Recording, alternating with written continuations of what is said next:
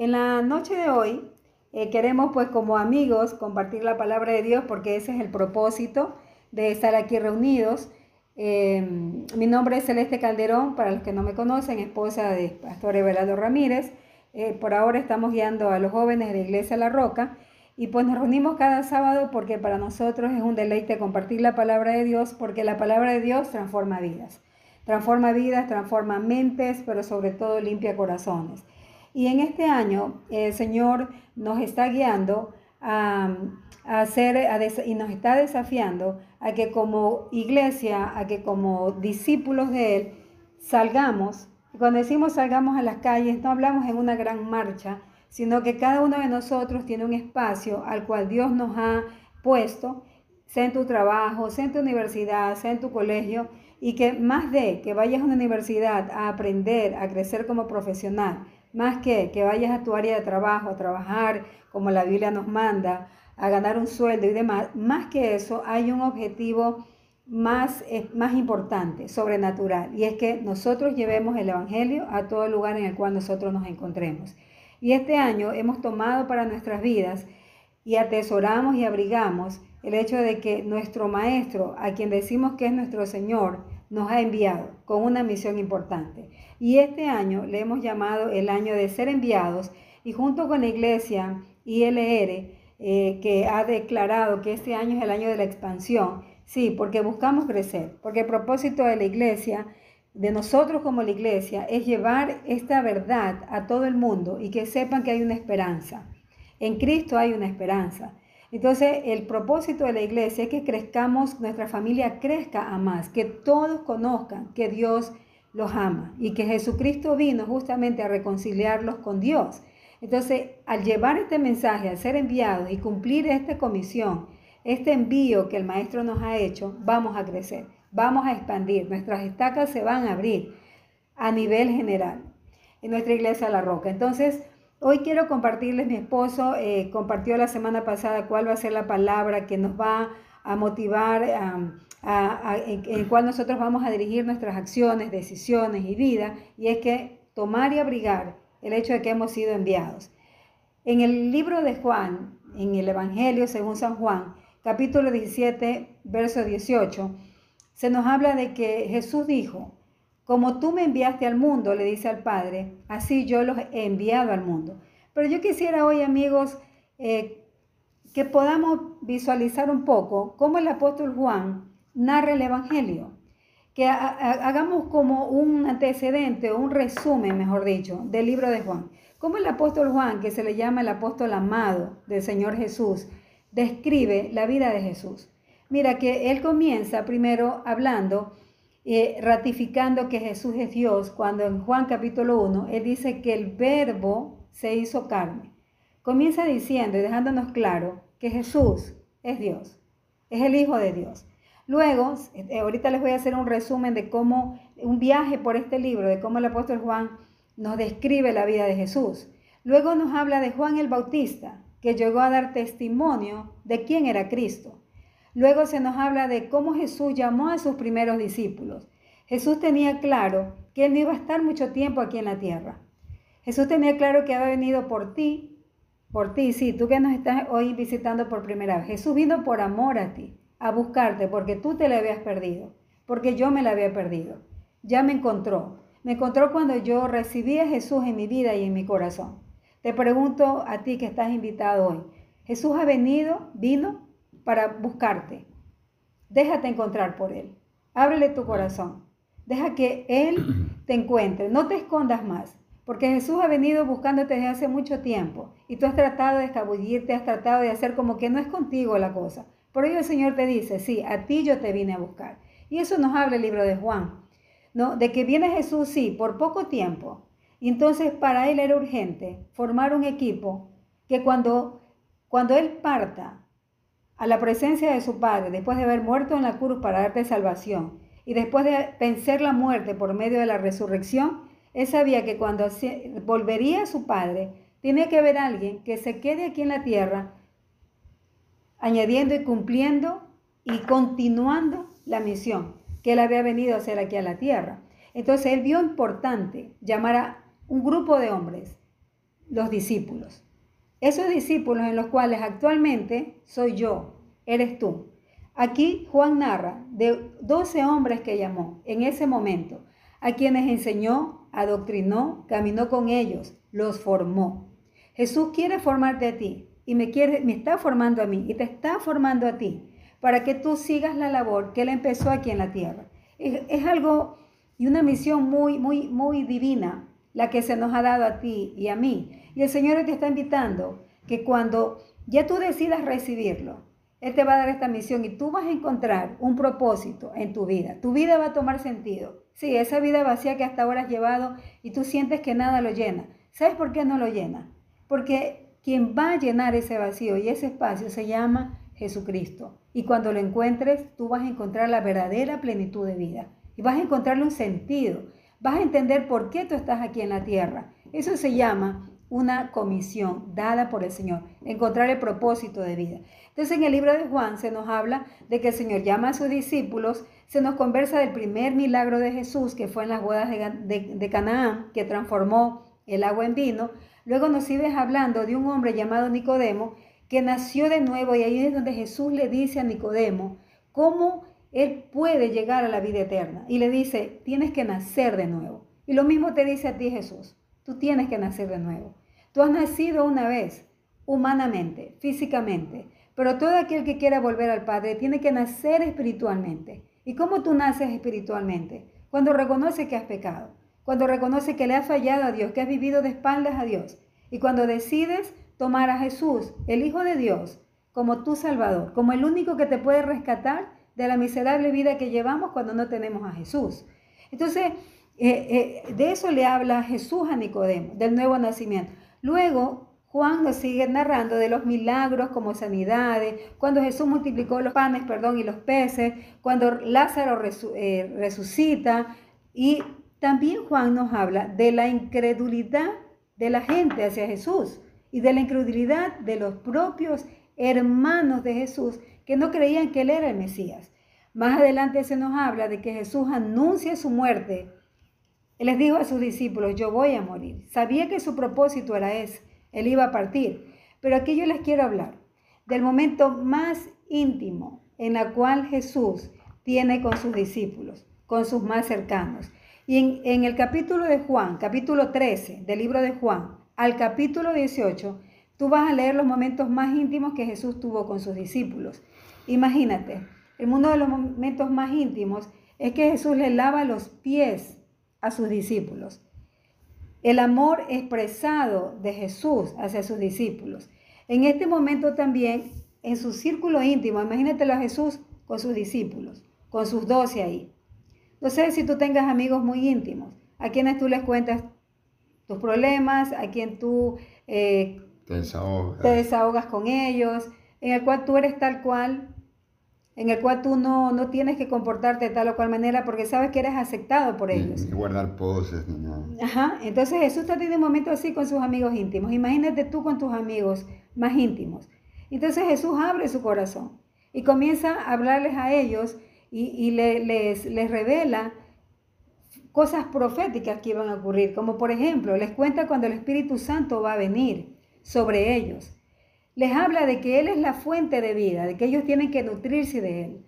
También les comunica que ellos van a ser aborrecidos por el mundo, sí, porque el mundo no quiere saber de santidad, el mundo no quiere saber su realidad, el mundo no quiere reconocer que necesita de Dios, porque el mundo gira alrededor de, de altivez, de soberbia, el hombre cree que todo lo puede solucionar. Por eso vive de espaldas a Dios. Y, porque el hombre se ha levantado como su propio Dios. Exacto. Han levantado un propio altar hacia ellos mismos, ¿no? Entonces les dice Jesús, ustedes van a ser aborrecidos por el mundo. Sí, por eso muchos de nosotros tal vez no somos tan bien vistos en ciertos círculos porque nosotros vivimos una vida diferente, se nos mira como bichos extraños. Y qué bueno que seamos vistos así, porque eso quiere decir que estamos llevando una vida genuina, Mira este momento sublime donde yo veo un momento de mucha intimidad.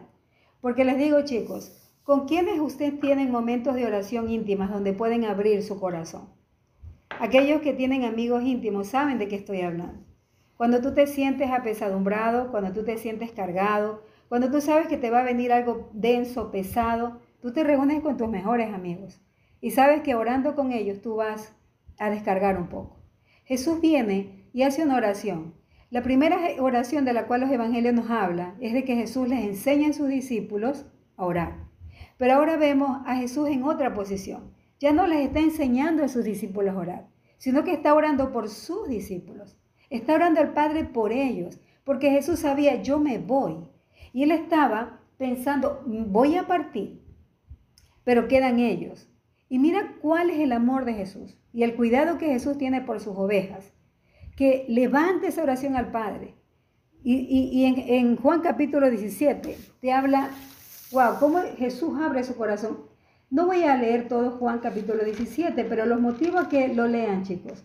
Porque puedes conocer mejor el corazón de Jesús en Juan capítulo 17. Pero en el verso 18, te, te, voy a leer desde el 14, Juan 17, 14. Dice, yo les he dado tu palabra y el mundo los aborreció, porque no son del mundo, como tampoco yo soy del mundo. No te ruego que los quites del mundo, sino que los guardes del mal. Jesús, esa oración que hizo por discípulo es ahora también, chicos. Esta oración nos está alcanzando ahora a nosotros, la oración que hizo Jesús. Una oración profética. Oró por mí, oró por ti, José, oró por ti, María Belén, oré por ti, Sarita, oró por ti, oró por mí. Y les dice, no te pido que quites a Sara del mundo, sino que la guardes del mundo, porque ustedes no son del mundo, como tampoco yo lo soy y le dice al Padre, santifícalos, o sea, sepáralos en tu verdad, tu palabra es verdad. Y dice en el verso 19, en el verso 18, escucha esto, como tú me enviaste al mundo, así yo los he enviado al mundo. Es decir, Jesús dice al Padre, tú me enviaste a mí, al mundo, pero ahora yo, es como que da la posta y dice, pero ahora yo los mando a ellos al mundo. Te envió a ti, me envió a mí. Es decir, es como que me pone en su lugar. Es decir, ya no voy a estar yo, pero va a estar Gisela. Ya no voy a estar yo, pero va a estar Alfredo. Ya no voy a estar yo, pero va a estar Lenín. ¿Qué quiere decir? Yo confío en Lenín. O sea, te encomendó a ti y a mí una labor divina, sobrenatural, de mucho peso. Pero esto tienes tú que creerlo para ti no para los discípulos. Porque aquel que ha entendido esto no podrá estar tranquilo si no predica el Evangelio. Porque te lo encomendó a ti. Y hay que tomar muy en serio esto. Jesús te confió a ti el hermoso tesoro de las buenas nuevas, del Evangelio. Por eso quiere decir que somos enviados. Lo debemos atesorar en nuestro corazón y tomarlo en serio. Esto lo ratifica el apóstol Pablo en 2 Corintios 5, 18 al 20. Cuando el apóstol Pablo le dice a la iglesia de los Corintios, como que el apóstol Pablo o el mismo Jesús le dice a la iglesia la roca. Y todo esto proviene de Dios, quien nos reconcilió consigo mismo por, por medio de Cristo y nos dio el ministerio de la reconciliación.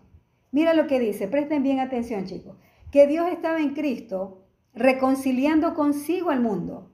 O sea, el Padre estaba en Jesús, reconciliando al mundo con él mismo, porque Jesús es el intercesor del hombre pecador hacia Dios. Es el medio por el cual el pecador puede llegar a Cristo cuando acepta a Jesús como Salvador. Y dice, no tomándoles en cuenta a los hombres sus pecados. Escucha, y nos encargó a nosotros la palabra de la reconciliación. Así que somos embajadores en nombre de Cristo, como que si Dios rogase por medio de nosotros, os rogamos en nombre de Cristo, reconciliados con Dios.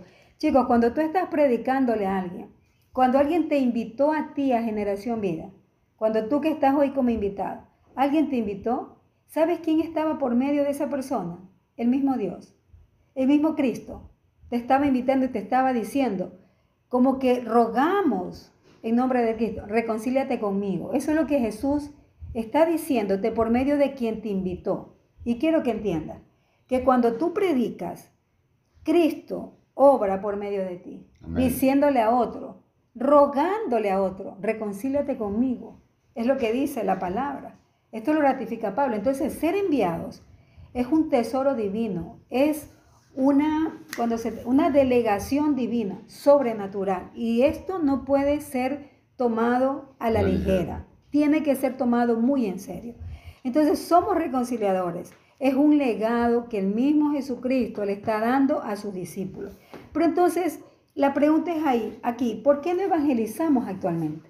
Te comento que en años anteriores evangelizar era en grandes masas, era en estadios, em, eh, eh, por los años 1950, 60, 70, se evangelizaba de esa manera. Actualmente se podría hacer también.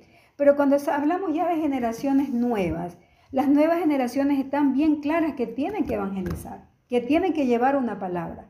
Pero ¿por qué evangelizamos poco? ¿Por qué muchos jóvenes, vamos a hablar de jóvenes, no evangelizan? Porque actualmente las nuevas generaciones, eh, estaba viendo en unas encuestas, Ever, que por lo general las nuevas generaciones respetan mucho los espacios de otros. Hay el concepto de que no invadas los espacios, respeta las creencias, la forma de pensar de otros y como que somos muy respetuosos con eso. Entonces como que buscamos y a veces esperamos demasiado el tiempo para predicar. Entonces, ¿por qué no estamos evangelizando? Y es que chicos, evangelizar implica lo siguiente, presta atención. ¿Quién evangeliza? Para alguien que se ve motivado a evangelizar es porque ha pasado por un encuentro con Dios. Y no te estoy hablando un encuentro genuino, no estoy hablando del encuentro, del retiro, que nos vamos, no, no. Te estoy hablando de alguien a quien el mismo Cristo se le ha revelado. Es decir, alguien que ha nacido de nuevo. Alguien que conoció a Cristo y le trastornó la vida por completo. ¿A cuántos de ustedes cuando conocieron a Cristo les trastornó la vida? Me la trastornó. Me, no, es que me cambió todo, me cambió todo el orden de lo que yo creía, de lo que yo pensaba. Me la trastornó. Entonces Cristo se me reveló. Oh, ¿sabes qué? Me quitó las vendas de los ojos. Y aquellos que estaban y, que veían borroso, es que Cristo es como el lente que te deja ver mejor y te deja ver al Padre. Entonces, alguien que ha tenido un encuentro con Dios, ya no está en la oscuridad, ve la luz y conoce el motivo de su existencia. Y sabes por qué existes y sabes por qué estás aquí en la tierra. Es difícil, jóvenes, haber nacido de nuevo y no querer compartir la verdad del Evangelio. Una evidencia de que tú has nacido de nuevo es que tú tienes que compartir el Evangelio. Es que no te puedes quedar callado. Yo te hago una pregunta. Mira, esto no tiene nada que ver si compartes el Evangelio con tu temperamento, con tu carácter, que si eres introvertido, extrovertido, no tiene nada que ver con eso. Tiene que ver más bien con que tú has sido renovado, tu naturaleza ha cambiado y la naturaleza de Cristo habita en ti. Y la naturaleza de Cristo es llevar el mensaje. Es que Cristo mismo es el Evangelio. Es que Cristo mismo es la buena nueva. Es que tú eres el mensaje. Es que tú y yo somos la buena nueva que el mundo tiene que conocer y tiene que saber. Entonces, es como que tú tuvieras, hubieras tenido cáncer y hubieras descubierto la medicina del cáncer ¿Quién de ustedes se quedaría callado y no le avisaría a otros que padecen de cáncer que tú tienes la medicina? ¿Cuántos de ustedes se quedarían callados? Ninguno. Si con una pinche gripe tú le dices a tus amigos, uy, yo me tomé una limonada caliente, le puse un bicarbonato y qué bueno que me fue. Y me chupé no sé cuántos limones y le decimos a todos la receta de lo que a nosotros nos resultó cuando nos fue bien con esa gripe. ¿Cuánto más la cura del pecado se llama Jesucristo. Y tú y yo la conocemos. El cáncer, metástasis, conoces de ese. Bueno, no hablemos de política ahorita. Pero el cáncer, el cáncer, la cura, el cáncer, lo que está matando a la humanidad es el pecado. Y tú y yo tenemos la cura. Y eso se llama Jesucristo. ¿Cómo podemos callar una verdad? ¿Acaso la luz se puede esconder debajo de una cama? No, la luz tiene que alumbrar y tú tienes la luz del Evangelio. Yo también. No me puedo quedar callado ante esto. Entonces, todos aquellos que se han, tenido un encuentro con el Señor, lo primero que han hecho es predicar el Evangelio. Te doy ejemplos. La mujer samaritana. La mujer samaritana, Cristo se le revela a ella misma. Y dice en Juan 4, 28 al 29, dice que esta mujer dejó su cántaro y fue a la ciudad y dijo a los hombres, Vengan, vengan a Generación Vida, vengan los sábados, vengan los domingos, vengan los jueves, vengan, porque he encontrado a un hombre que me ha dicho todo lo que yo he hecho. ¿No será este el Cristo? Dice que esta mujer samaritana corrió mucho y les predicó. Y dice en verso 30 de Juan 4, entonces salieron de la ciudad y fueron a él. Traía masas. Ella no se pudo quedar callada. Otro ejemplo que te doy es aquel ciego que estaba en el estanque de Siloé. Años sin poder ver. Y cuando Jesús le, abre sus ojos y hace el milagro en sus ojos, este hombre le decía a todo el mundo, Él me sanó. Aquellos que han tenido encuentros con Dios no se pueden quedar callados. ¿Cuántos de ustedes han tenido ese encuentro? ¿Quién Jesús se les ha revelado? No nos podemos quedar callados. Ese es el testimonio de que tú has nacido de nuevo, de que has visto a Jesús. Un segundo punto, una segunda, podamos decir, dinámica de vida, de, porque el, evangelizar es una dinámica de vida, es un estilo de vida, es tener una cercanía con Dios. Perfecto, me encontré con Jesús, he nacido de nuevo, pero debo tener una intimidad con Él, una cercanía con Él. Jesús quiere estar cercano a ti, tú que nos estás visitando hoy. Él te ha venido a buscar, déjate encontrar. Y una vez que te encuentra, Él quiere ser cercano a ti, Él quiere ser tu amigo, porque mientras más te le acercas, más lo conoces. Y al conocerlo, más te das cuenta que el Señor quiere almas, almas. Lo que más anhela Dios es eso, que todos procedan al arrepentimiento. Es más, la palabra dice que por eso es que Él está tardando en venir, porque está esperando que tú y yo prediquemos para que todos procedan al arrepentimiento. Dios es un Dios de misericordia. Entonces, a todo eso hemos sido enviados, esa misión divina. Entonces, más me acerco a Él, más me doy cuenta de que el mundo tiene que saber que hay una verdad. Pero esta misión, ¿a quién se las dio Jesús? ¿Por quién oró Jesús?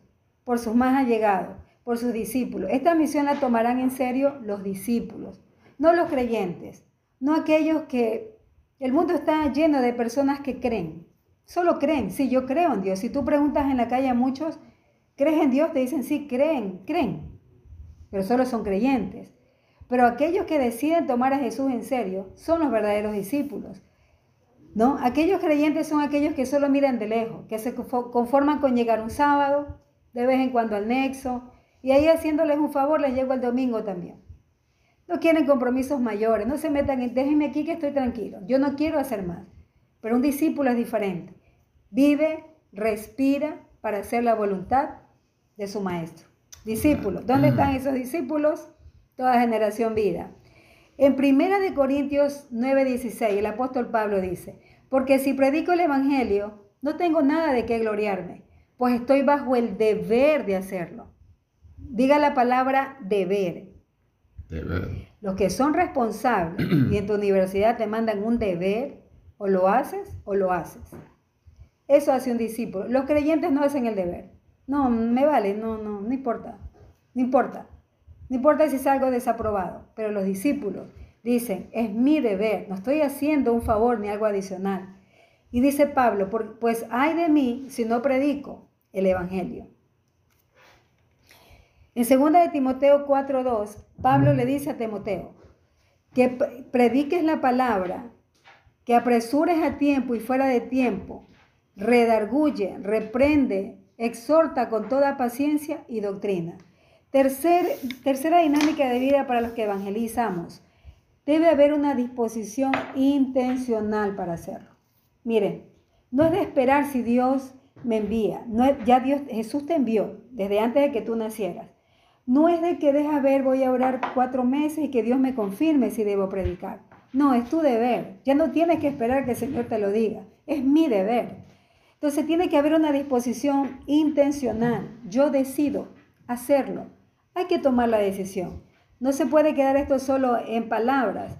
Tengo que ser intencional cada día y aprovechar cada momento que es oportuno para hablar de Jesús. Como te leí hace un rato, a tiempo y fuera de tiempo.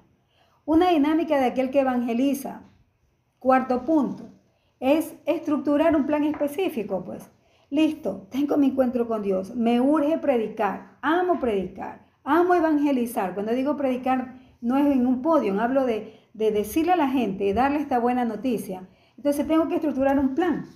¿Cómo lo voy a hacer? ¿A quiénes voy a llegar? ¿Quiénes me rodean? ¿Cuál es mi nicho de amistades? ¿Cuáles son los más cercanos? ¿Sobre quiénes yo influyo? Porque cada uno de ustedes influye en un grupo Cada uno de ustedes tiene cierta influencia. En Mateo 10, 16, Jesús le dijo a sus discípulos cuando los envió de dos, de dos en dos y nos dice a nosotros, miren, nos dice Jesús, generación vida, yo los envío como ovejas en medio de lobos. Sí, ahí en el lugar donde tú trabajas hay lobos. Ahí en tu colegio hay lobos. En tu universidad estamos rodeados de lobos. No la banda. No, no la banda. No sé. Pero lobos, gente que tiene un corazón muy, muy, muy dañado, pero que tienen una necesidad de Dios. Y dice más adelante, por tanto, les dice, te dice Jesús a ti y a mí, sean astutos como las serpientes e inocentes como las palomas. Es decir, ¿saben qué? Vamos, planifiquemos, estructuremos un plan específico. Esto no es frío, es que el Padre estructuró un plan específico. Desde antes que hiciera el cielo y la tierra, Él ya tenía un plan para que tú y yo fuéramos salvos. Estructuró un plan. La salvación no fue, no fue una casualidad. La salvación, chicos, no es algo que se le ocurrió a Dios. No, Él estructuró un plan. Tú y yo tenemos que ser sabios, pues seamos astutos. Si el mundo es más astuto a veces que, que los cristianos que tememos la sabiduría de Dios. Entonces, estructurar un plan. Eh, ¿Y cómo yo estructuro ese plan? Lo puedes estructurar así. Primero, seleccionar en oración activa a quienes tú les vas a predicar. Selección. En oración activa, ¿qué quiere decir? No es que voy a orar a ver que Dios me confirme. No. Es orar actuando. Oro, actúo. Oro, actúo. Y en el camino el Señor va actuando, va confirmando.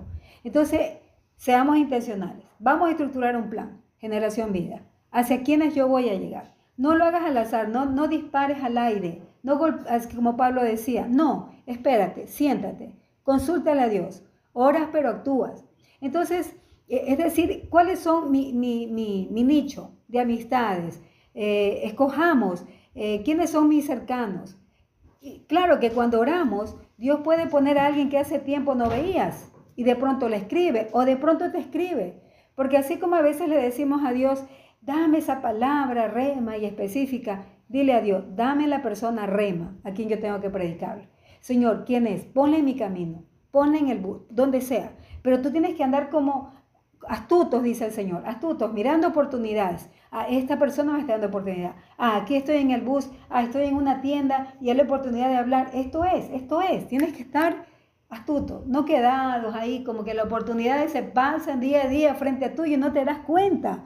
No, hermanos, tenemos que ser como dijo, le dijo el Señor Jesús a sus discípulos y a ti y a mí, sean astutos como, las serpientes, pero inocentes, inocentes a la vez. Inocente quiere decir, no es que voy a ser astuto porque esta pelada me gusta y a esta es que yo la voy a predicar porque me la voy a ganar para mí, que ya le puse el ojo y será para mí. Ay, no, no, eso sería ser un astuto pecaminoso. Eh, ya. Diabólico. Por eso dice astutos pero inocentes. Entonces, selecciona, anda pensando. Dios puede poner, si te digo, a alguien que de, milagro, que para que tú le hables. Entonces, veamos cómo yo puedo llegar a otras personas.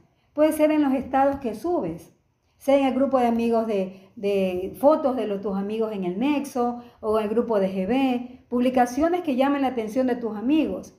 En lugar de publicar adefesios o, o expresiones ahí de resentimiento, publica algo que capte la atención de tus amigos y te digan, oye, ¿de qué se trata esto? O sea, que dé pautas para que te pregunten. Fotos que llamen la atención y que digan, oye, ¿y qué es ese grupo? ¿Qué onda con eso? ¿Y qué hay de acá y de allá? Y tú comienzas a, ahí, enganchas de esa manera. Sean astutos. ¿Qué estados voy a poner? ¿Qué fotos voy a poner? No aquella foto que descubre parte de tu cuerpo y Dios es amor. ¿Qué es eso? No, algo que llame la atención a los demás y te quieran, que busquen preguntarte. Dejen con la, con la incógnita. Hagan comentarios que edifican a los demás y que los demás quieran saber un poco más. Entonces, primero les dije, vamos a seleccionar en oración activa a quienes voy a llegar. Escoge a tres, escoge a tres. Estos tres serán, ¿de dónde son? Familia, barrio, universidad, eh, trabajo. trabajo.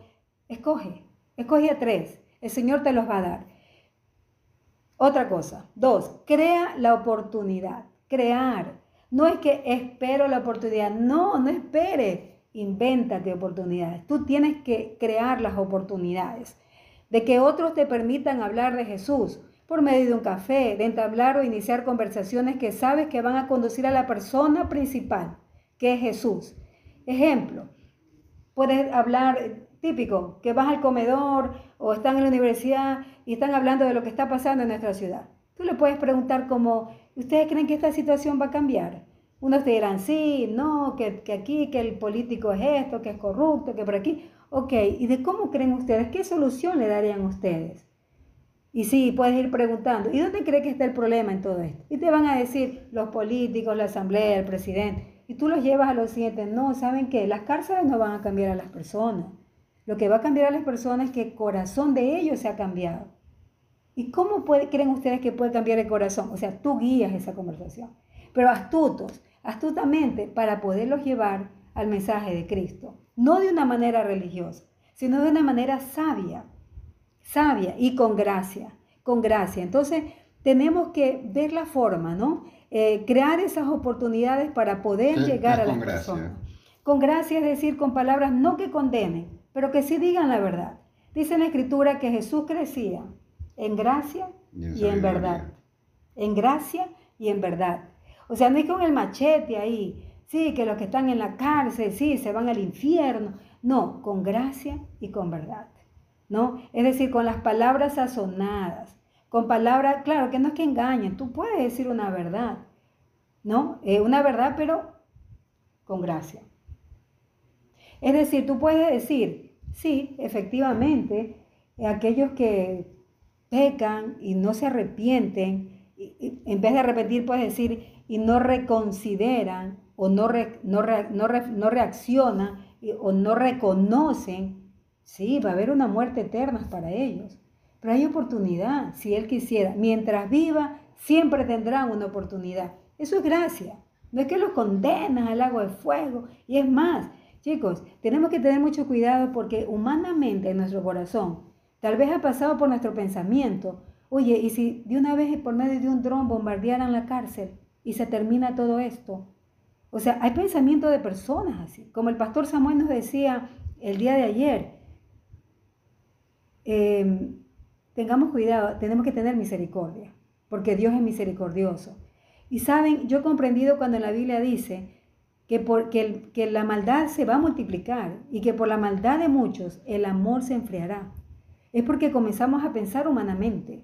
Ya comenzamos a ver normal tantas muertes. Ya comenzamos a ver eh, normal que al pandillero, al, malandrín, lo pateen. Es más, nos alegramos de que el policía le ponga la bota en el cuello, en la cabeza. Y qué bueno que no, ojo por ojo y diente por diente. Tenemos que tener mucho cuidado.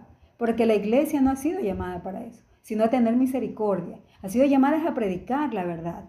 Entonces, más que nunca, chicos, tenemos que ser astutos con tus amigos, que no se pierdan. Ahora, esta es la oportunidad de predicarle a la gente. La gente no sabe qué hacer. Eh, se, quieren ir del país. Es que el problema no es el país, el problema es la gente que vive en el país, pero es el corazón de las personas. Entonces, ser astutos con respecto a esto.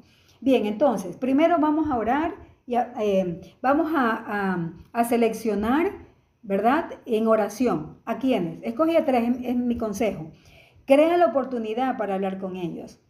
Sé persistente. Tercero, ser persistente, pero con gracia.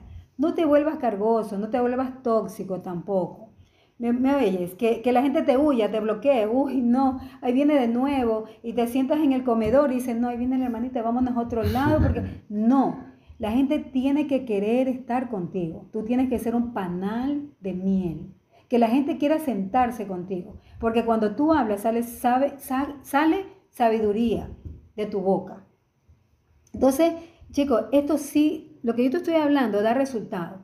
Por ejemplo, en mi trabajo, la mayoría son ya, eh, eh, bueno, ahora ha cambiado, ahora han llegado un poco de chicas solteras, pero la mayoría son casadas. Y cuando me siento a comer con ellas y comienzan a hablar de temas con las casadas, yo les puedo hablar de una relación sana dentro del matrimonio y ellas me escuchan. Claro, porque se ha ganado un respeto, ¿no?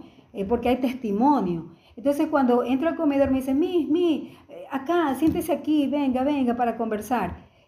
Y ahí yo digo, aquí es mi oportunidad. Y me hacen preguntas, ¿y cómo usted hace con su esposo? ¿Y cómo? Entonces, claro, saben que, ¿y cómo hacen trabajo, iglesia? Y comienzo a hablar y hablar y hablar. ¿No? Hay oportunidad para hablar, pero tenemos que ser sagaces, sagaces. Ahora, eh, sé persistente. Tienes que tener mucha paciencia. Porque de entrada, de pronto tú quieres que ya, ahí mismo, se arrepienta y te digo, dime qué tengo que para ser salvo. Uy, eso sería el cielo, porque de primera yo salgo y me diga ya, que te cuento, sí puede pasar, sí puede pasar. Tengo un testimonio de un compañero del trabajo, yo salía del aula de clase y me aborda el chef y me dice, Celeste, ¿puedo hablar contigo? Nosotros no habíamos hablado solo de hola, ¿cómo está chef? Con mucho respeto. Le dije, por supuesto. Y me dice, mira, yo venía, te vi salir y una voz me dijo, habla con ella.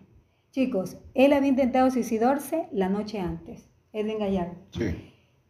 Y me dice, tengo algo que me persigue. Una, el hombre estaba eh, siendo abordado por pensamientos, estaba el hombre de suicidio, no podía dormir. Chicos, ese día aceptó a Cristo en su corazón.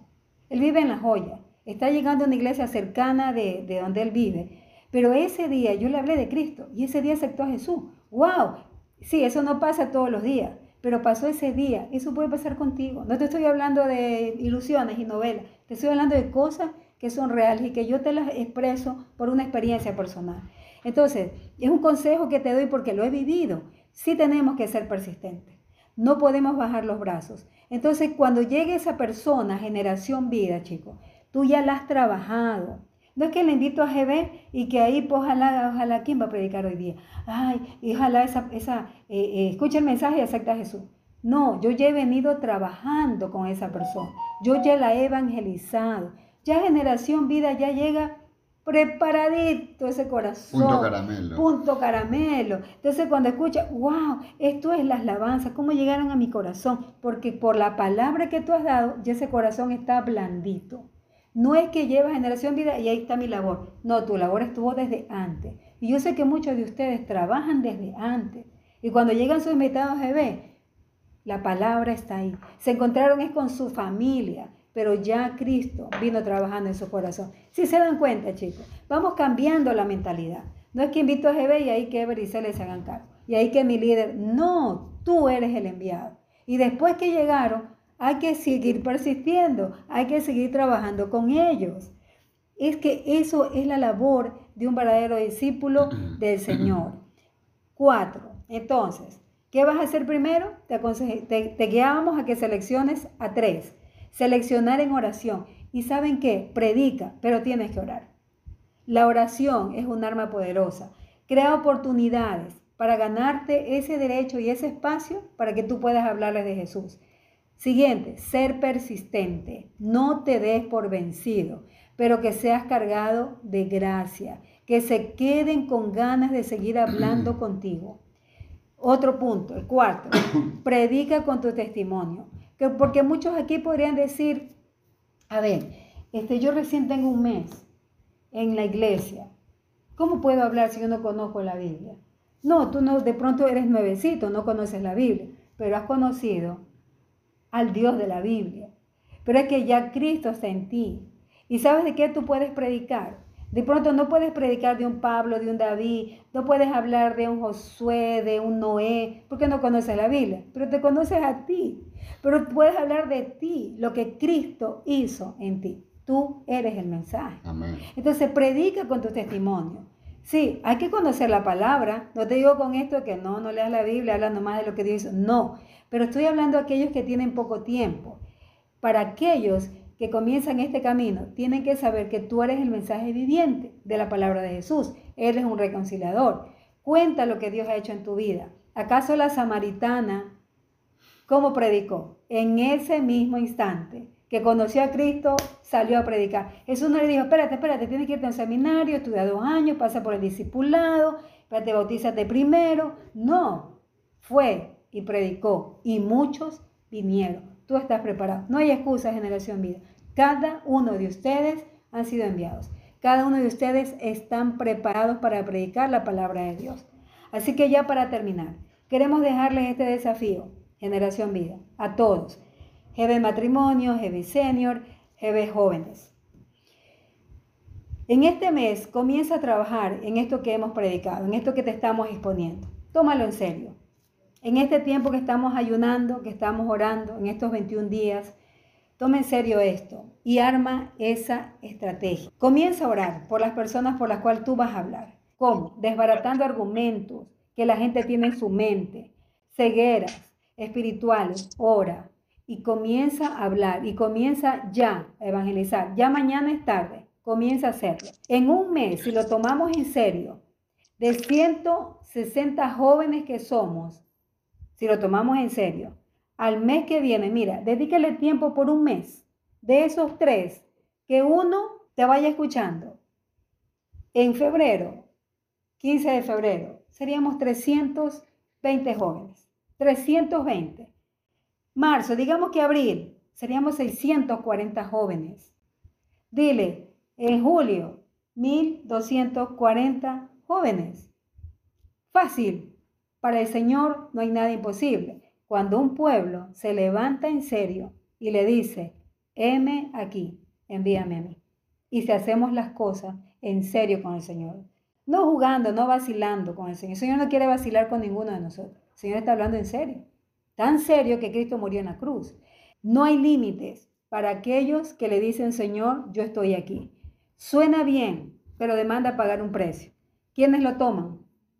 Los escogidos. Yo quisiera que levanten la mano los que dicen, yo lo tomo. Yo lo tomo. Yo también me tomo. Tres jóvenes de las calles, de donde están en Samane. Entonces, vamos a persistir, chicos. Uno, uno para el Señor. Toma tres y de eso uno el Señor te va a dar. Vamos a expandirnos porque hemos sido enviados. Oremos, oremos jóvenes. Cierren sus ojos, tomen este desafío delante del Señor. Es tiempo ya, chicos. Es tiempo. ¿Cuántas horas te pasas en el celular viendo TikTok? Sean honestos con ustedes. ¿Cuántas horas en Instagram?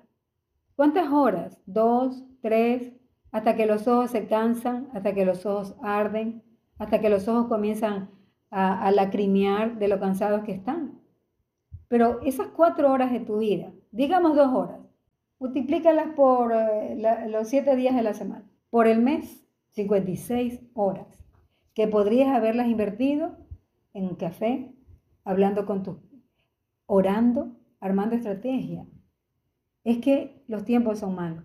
Predica a tiempo y fuera, ganando almas para el Señor. Dice que el que es sabio gana almas dice en el libro de Proverbios. Yo quiero ser sabio, predicar a tiempo y fuera de tiempo. Yo hago lo posible, el Señor hace lo imposible, porque solo el Señor hace que los demás abran su corazón al arrepentimiento. Padre, en esta noche, gracias Señor. Gracias por haber confiado en nosotros. Yo todavía me pregunto cómo pudiste confiar en una mujer de doble ánimo, en una mujer tan limitada, pero yo sé que no confiaste en mis limitaciones, sino en el poder que, que habría en mí por el poder de tu Espíritu Santo. Porque esto no es de hombres, esto es del poder de Dios. Porque el Evangelio es poder de Dios para salvación por medio del Espíritu Santo. Señor, no queremos hacer delante de ti promesas vacías o falsas, Tú conoces nuestro corazón. No queremos levantar solo manos. Sí, estas manos son necesarias para escribir, para dar palabras de consuelo por medio de un mensaje. Estas manos son necesarias para escribir una nota de amor a mi compañero, de mensaje, una nota de, de que Cristo está al pendiente de sus necesidades. Estas manos son necesarias para ser impuestas y los enfermos sean sanados. Pero Padre, sobre todo, levantamos nuestro corazón delante de ti.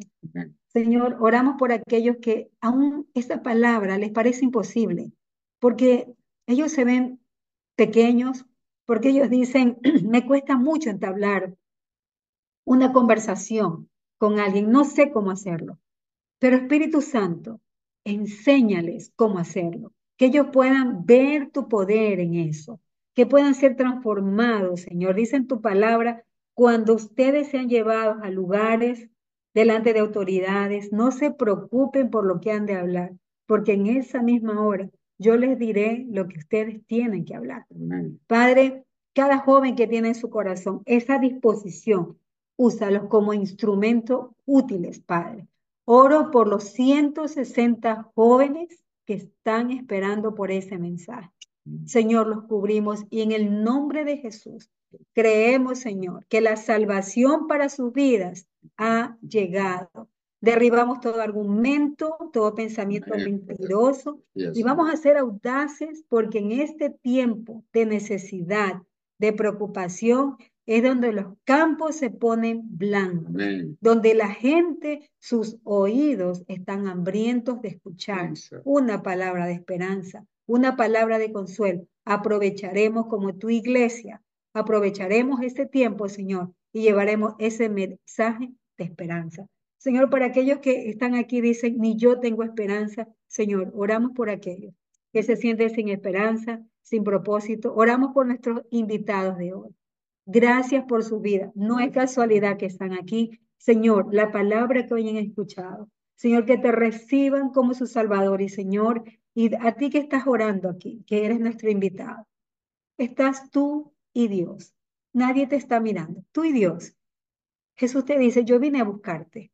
Hoy yo te llamé y te cité a este momento. Hoy yo quiero que sepas que te amo. Hoy yo quiero que sepas que te he venido buscando mucho tiempo. Quiero que sepas que yo no me acordaré de tus pecados más cuando tú me los entregues a mí.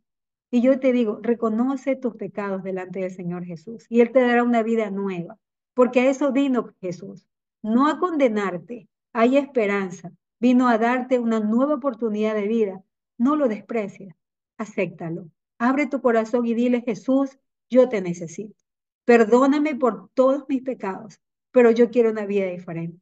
Hoy yo abro mi corazón y te tomo como mi Salvador y mi Señor, en el nombre de Jesús. Amén y amén. Chicos, vamos en fe. Nada nos podrá detener. Chicos, Dios está interesado en ganar a muchos. Los campos están blancos. Levántense en fe. Abran sus labios. No se pueden quedar callados y prediquemos.